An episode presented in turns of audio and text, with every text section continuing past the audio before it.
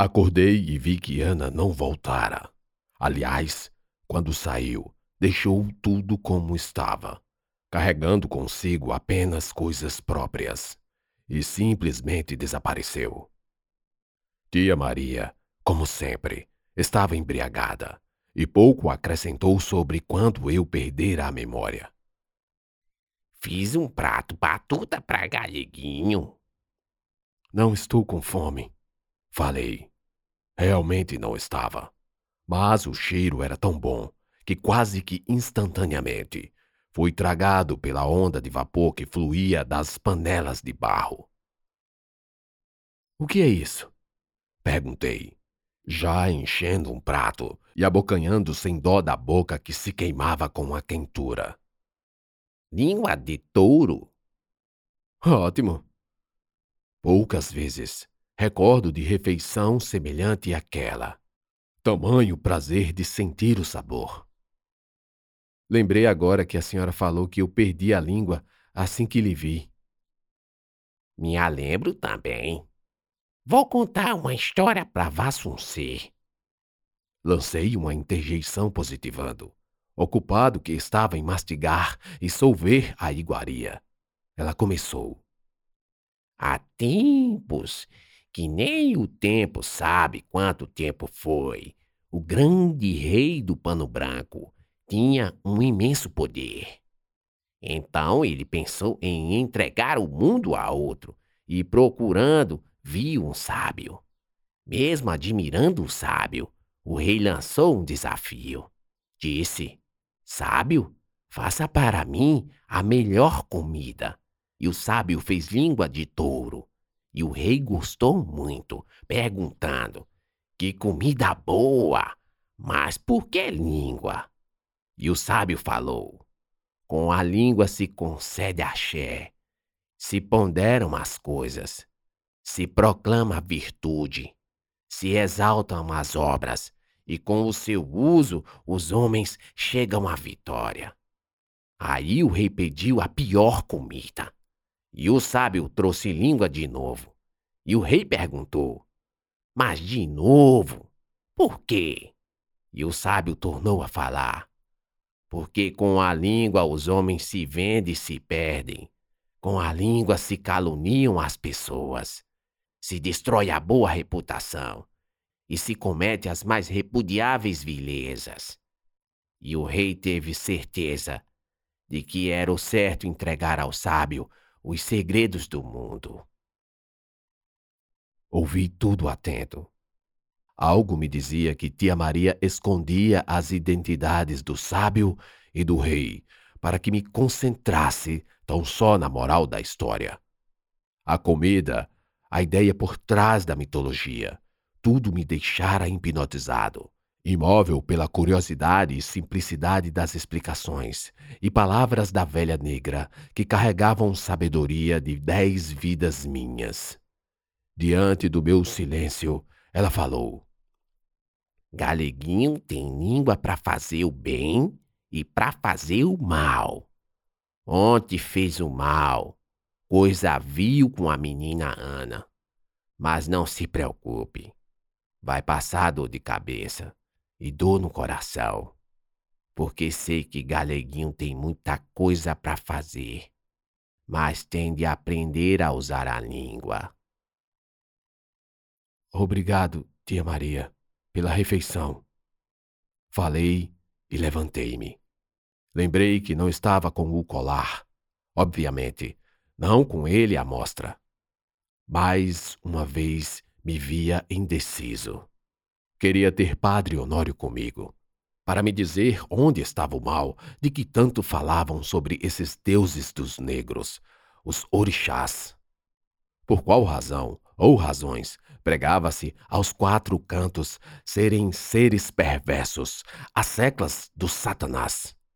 E se apenas as entidades africanas ruins, as perversas, fossem as macumunadas com os demônios? Pois, segundo a Bíblia, existem anjos caídos.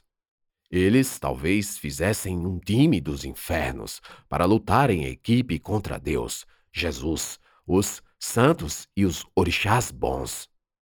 Por que não? Que ideia idiota! pensei. Estava próximo de onde cuidavam dos doentes, e ao longe via movimento de soldados entrando e saindo. Hermínia e o veterinário, de certo, estavam lá, tratando feridas e enfermidades. Ei, você, ajuda aqui! Chamou-me um soldado, buscando ajuda para carregar uma carroça de burra estacionada nos fundos do prédio do hospital. O que é isso? Perguntei, me aproximando. Mortos. Fiquei a olhar os sudários. Panos encardidos. Havia três. Achei, de início, que eram provimentos, sacos de alimentos, legumes, frutas. Não passou pela cabeça serem pessoas. Mas depois de avisado de que se tratavam, percebi as formas dos corpos por baixo da manta. A memória de Maria das Dores me atacou. Ela estava igualmente assim embrulhada e depois fora depositada no fundo de uma cova, com terra a cair-lhe e sujar o pano branco. Morreram de paludismo, o soldado falou. Eu de cá não disse mais nada. Apenas ajudei a colocá-los sobre a carroça. Ele agradeceu e foi embora. Então, a cada passo que dava em direção ao centro da cidade, ao convento da catedral, tentei afastar mais e mais as palavras de tia Maria, conversando comigo em profunda introspecção. Tolice. Ela não sabe do futuro coisa nenhuma. Essas dúvidas são fraquejadas de minha fé, alimentadas pelas palavras envenenadas de uma velha bruxa, uma feiticeira. É isso. E Ana, ah, Ana foi a semente do diabo, o mal. Por isso inventei essa loucura de sair por aí. Não, não repetirei. Eu não preciso disso. Não preciso ser importante. Não preciso ser o como Coronel Prestes, nem como Távora. Quero ser apenas como Padre Honório e ensinar as pessoas. Talvez como o filho do Coronel Sá, uma pessoa inteligente e que não anda por aí se arriscando e arriscando a vida dos outros por propósitos que nem sabe os motivos. Qual o motivo dessa coluna? Qual? Ajudar as pessoas. Quais? Quais? Tentei lembrar das pessoas que até então eu havia ajudado e a única que me vinha à cabeça era Ana. Ana me perseguia, mesmo longe porque minha consciência não me deixava relevar a importância que tivemos um para o outro. Mas depois lembrei do sargento Barbosa. Ele e a noiva iriam morrer de toda forma. Abanei o pensamento e fui. A catedral estava à minha frente. O convento ficava nos fundos. Mas a aflição, desde o primeiro momento que pisei naquele lugar, não me deixou um segundo sequer. Caminhava a torto e a direito, para cima e para baixo, numa via crucis.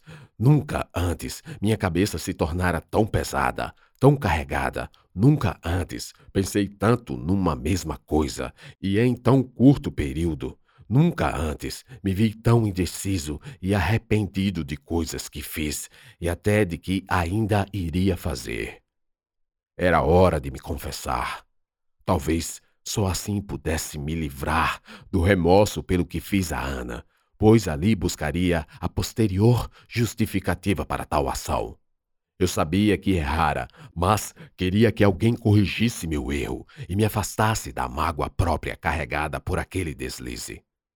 Queria ouvir de outro que estava tentando fazer o que era certo aos olhos de Deus, e se cometera erros, foi tentando acertar. Entrei e da mesma forma que no primeiro dia senti renovação, embora o peso de meus pecados me tolhesse o um movimento leve. Parecia que procurar por pecados era mais que encontrá-los, era fabricá-los. As naves estavam quase vazias. Era manhã. Alguns fiéis, irmãos a rezar, entre as fileiras, arrastando passos lentos pelos corredores. Tirei o chapéu, caminhei ao confessionário. Passei pela capela onde ficava o Santíssimo Sacramento, num altar abaixo do qual a porcelana com água benta diáfana refletia meu rosto. Havia me esquecido de minhas feições. Meu cabelo loiro estava emaranhado, minha pele queimada, encebada. Nem dei conta de que era eu. Na verdade, pensei ser outra pessoa. Mas era como se fosse. Era um estranho, um outro Paulo, que olhava para mim, buscando me dizer algo. Toquei a água levemente, e ondas se espalharam, deformando aquele Paulo triste que me olhava. Ergui a visão ao Cristo, que também me olhava. Saulo! Estremeci. Parecia ter ouvido novamente a voz grave. Com os dedos molhados, risquei a cruz em minha testa e reparei que chorava. Quanta força tinham aquelas convicções! Ao lado, para onde ficava meu destino, vi a movimentação de um monge dominicano. Ele estava com uma bata branca, com a sobrecapa preta, cujo capuz encobria toda a cabeça, escondendo-lhe a face. O padre dava passos largos e apressados. Entre uma piscadela e outra, o perdi de vista. Não notei a estranheza. Provavelmente já aguardava fiéis a pretenderem despejar pecados aos seus pés. Fui e entrei. Uma tela nos separava, o que facilitava porque não desejava conhecê-lo, nem arriscava assim constrangimento ao topar-nos pelos corredores posteriormente. Perdão, padre, pois eu pequei. Então lembrei que era preciso rezar o credo, embora o tempo me tivesse furtado a memória da reza. Creio em Deus Pai Todo-Poderoso, Criador do céu e da terra. Creio em Jesus Cristo, seu único Filho, nosso Senhor, que foi concebido pelo poder do Espírito Santo, nasceu da Virgem Maria, padeceu sob. É, Herodes. Não. Era comum confundir os tiranos. Perdão, Pilatos. Crucificado vivo ou morto? Não me lembrava. É, sepultado, desceu ao inferno e subiu ao céu. Fui interrompido pelo pigarreado do padre e logo embromei, dizendo Amém. Depois comecei a outra. É, Confesso a Deus, Pai Todo-Poderoso, e a vós, irmãos, que pequei muitas vezes por pensamentos e palavras, atos é, por minha culpa. Mas não foi só por minha culpa. Ainda deu tempo de pensar. Peço. Esqueci. Esqueci completamente. Esqueci por pensar no teor da reza e diante da nata branca que se tornou meu cérebro, calei-me. O padre pigarreou novamente e eu disse amém. Quais seus pecados, filho? Respirei fundo. Eu menti, padre. Menti muito. Hum, continue. Mas aí eu não lembrava de outros pecados. Ainda estava atacado pelo branco. Pensei em inventar pecados, como ter matado alguém. E só o ato de pensar em mentir sobre isso me fez lembrar dos cangaceiros. Eu matei. Falei rápido e até com certa satisfação, talvez por ter sido socorrido pela memória do recente episódio, e a euforia me fez lembrar de outro morticínio, o capataz Manuel. Assassinei logo dois.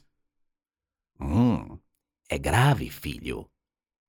É, sei que é, padre. Sobre quais circunstâncias você tentou contra a vida de um irmão? Um ia me matar. Eu estava preso. O outro foi vingança, acho. Ele violou uma inocente. Houve um silêncio. Ao que pareceu, eu e o padre nos demos conta de que, naquelas circunstâncias, o pecado não era tão grave. Pelo menos, o primeiro não, e o segundo, talvez. Mas eu queria que fossem. Queria que fossem.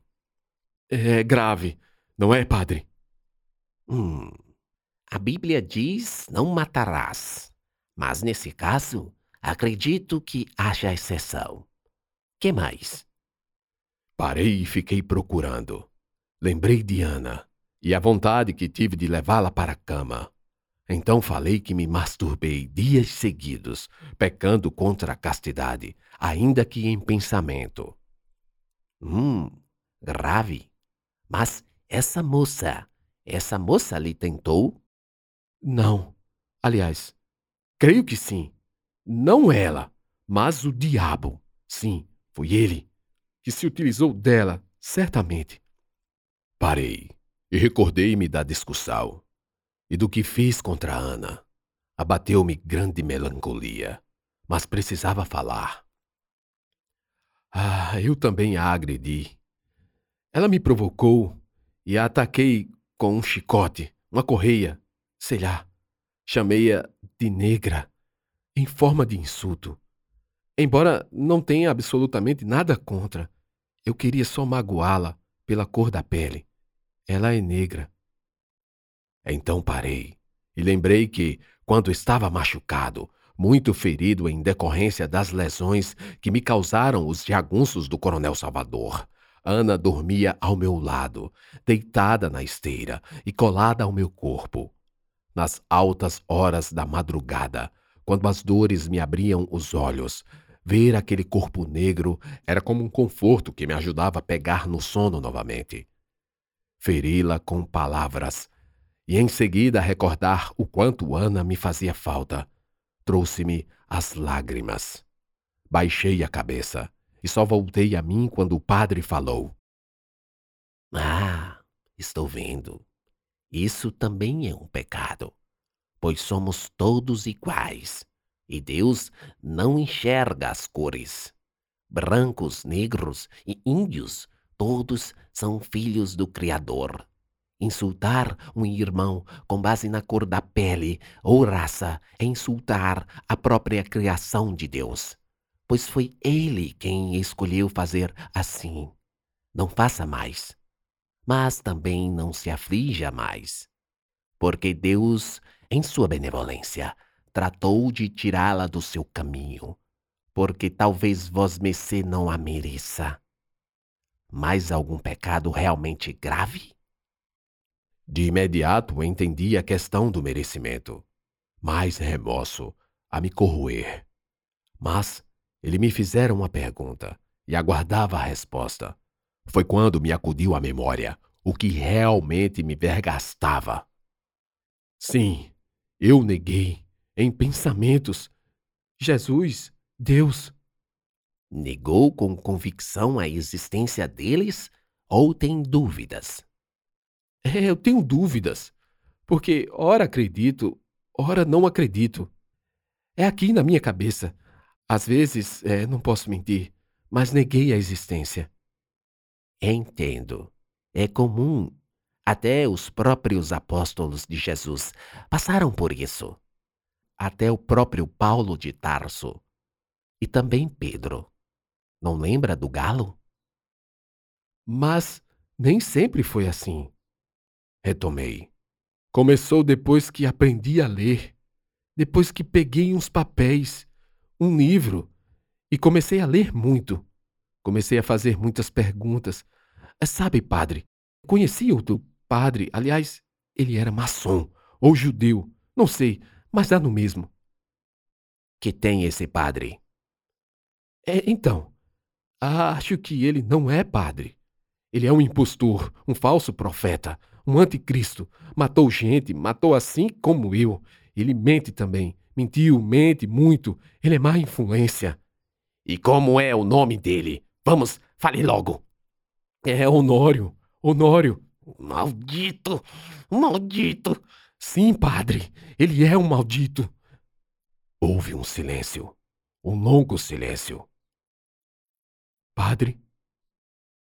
Reze sem Pai Nossos e sem Ave Marias, ambas as orações de joelho, a todo tempo, Faça jejum por um dia inteiro, sem beber nem água. E não fale com ninguém sobre esse padre, pois isso é assunto que a igreja deve resolver. Agora vá. Isso tudo de Ave Maria e Pai Nossos? Não pude deixar de perguntar. Aliás, era uma quantidade tão absurda que achei que tivesse ouvido mal. Mas ele confirmou, e eu me conformei com sua justificativa. Deveria ser mais. Negar a Deus é uma blasfêmia mortal. Sorte a sua que não estás na Praça do Rocio em dia de São Domingos, no tempo de El Rei Dom João V, pois se lá estivéssemos, teria que ordenar vos mecer ao santo ofício para ser queimado numa pira. Agora vá. Não vai me absolver, padre? Ego te absolvo, em nome de Patres, et de Filho et de Espírito Santo. Vá. Quando eu ia saindo, ele me chamou. Pois não, padre. Pigarreou e disse: É, sabes que essa absolvição é para todos os pecados de hoje para trás, não é? Sim, respondi sem ter certeza. Pois bem, nas próximas confissões, não precisa repetir os mesmos pecados ao confessor, obviamente, e portanto não há necessidade de falar desse tal de Padre Honório, entendeu? Sim. Não fale dele é uma vergonha para a Santa Igreja. Eu mesmo, em pessoa, vou cuidar de investigar este pústula. Por isso, não fale. Aliás, não fale para ninguém. Entendeu? Sim. Respondi pensando comigo que Padre Honório estaria encrencado. Agora vá. E então fui, forte, renovado e reformado, leve e edificado um homem sem pecados, salvo o original.